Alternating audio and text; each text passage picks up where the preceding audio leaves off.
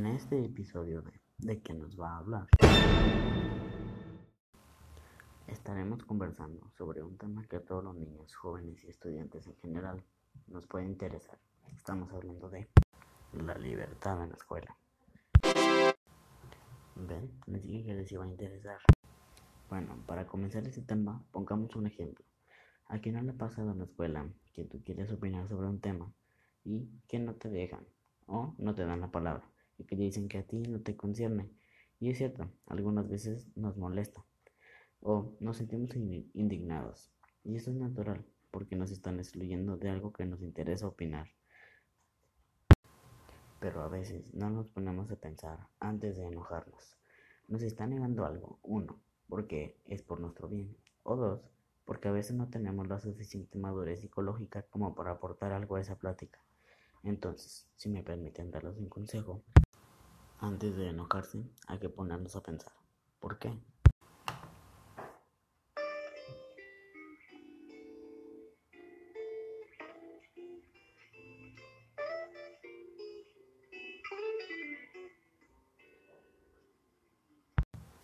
Después de esta reflexión y esta breve pausa, les voy a leer una pequeña investigación que realicé para que entendamos mejor el tema señalado. En estos temas englobaremos varias libertades, exactamente cinco. La libertad en la escuela. La libertad tiene límites en cualquier ámbito en que te desenvuelvas. La escuela es uno de esos ámbitos. En ella puedes también ejercer tu libertad en la medida que respetes los límites impuestos. La libertad de los adolescentes. La adolescencia es una etapa de la vida cuyas características son la búsqueda de tu identidad personal, es decir, definir quién eres. La libertad no significa hacer lo que yo quiero y tiene límites éticos e incluso legales. Las libertades que gozas como adolescente y que están en la Declaración Universal de los Derechos de los Niños son la libertad para decidir, libertad para expresarte y libertad para participar. Libertad para decidir. Eres libre para decidir quiénes son tus amigos y qué quieres estudiar, qué estilo de ropa quieres usar.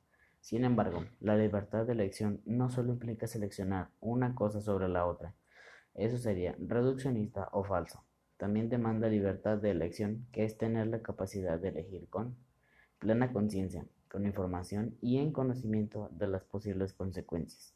Autonomía es no recibir influencias y con base en principios éticos propios responsabilidad, es decir, asumir las consecuencias de las decisiones, ser capaz de reconocer errores y enmendarlos. Ser responsable es aceptar. Una persona irresponsable negará sus actos, los justificará, no se hará cargo de ellos ante nadie. Libertad para expresarte.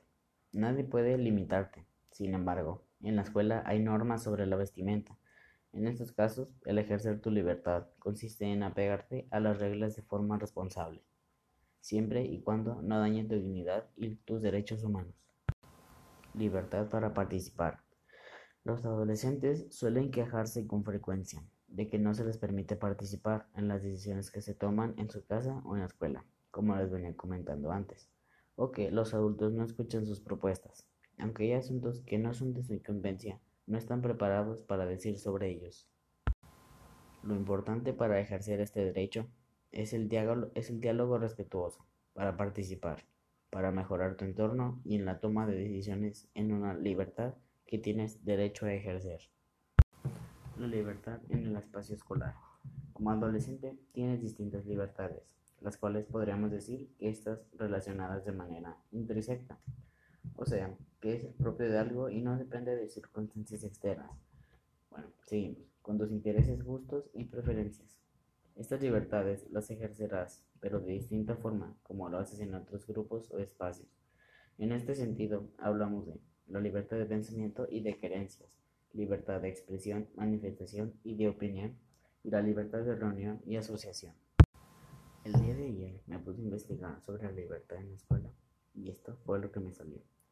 Todo ser humano tiene derecho a pensar de manera libre y a pegarse a las convicciones y valores de su elección. La libertad de pensamiento se refiere a la forma en cualquier persona expresa libremente sus creencias. Sin embargo, un dato importante es que cuando es adolescente, Los pensamientos evolucionarán y cambiarán según el proceso de maduración y discernimiento que se tenga. Eso quiere decir que se transformarán a través del tiempo, hasta que reafirmemos y reconozcamos quiénes somos como individuos. Muchas personas tienen duda de qué quieren ser o en qué quieren trabajar, pero aquí lo importante es qué quieres ser tú realmente. Ahí es donde todos al crecer entramos en la pregunta del millón. ¿Qué queremos estudiar?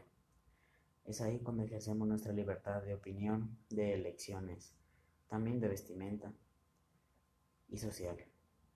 Es ahí donde todos nuestros valores y todos nuestros principios se ven afectados por el no saber qué vamos a estudiar, en qué nos vamos a desempeñar, en qué vamos a dedicarnos toda nuestra vida, que nos falta. Yo, por ejemplo, cuando estaba chico caí en, esa, en ese bache de opiniones, pero haciendo lo que te gusta y sabiendo en qué eres bueno y disfrutándolo. No tienes que trabajar un solo día de tu vida, solo tienes que hacer lo que te gusta.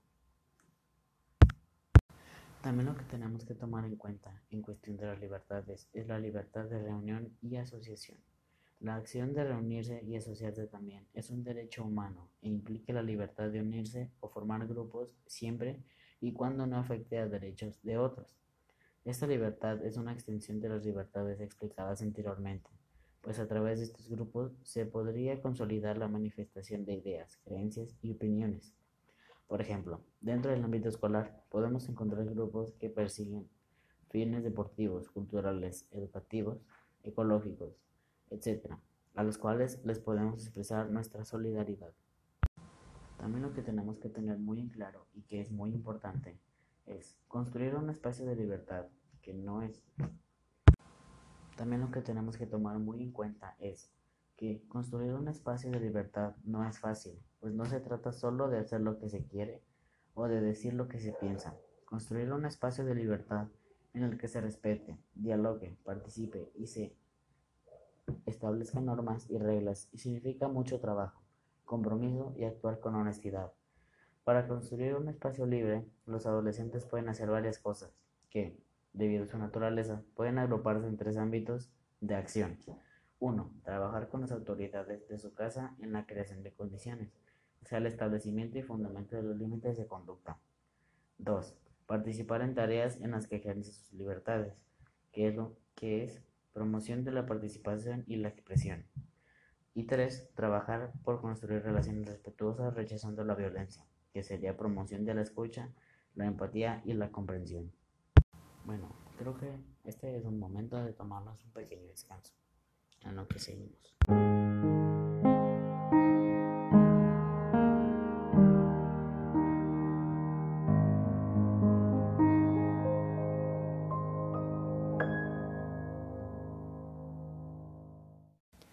También uno de los temas más tratados y más delicados de la libertad es la libertad de expresión, manifestación y de opinión.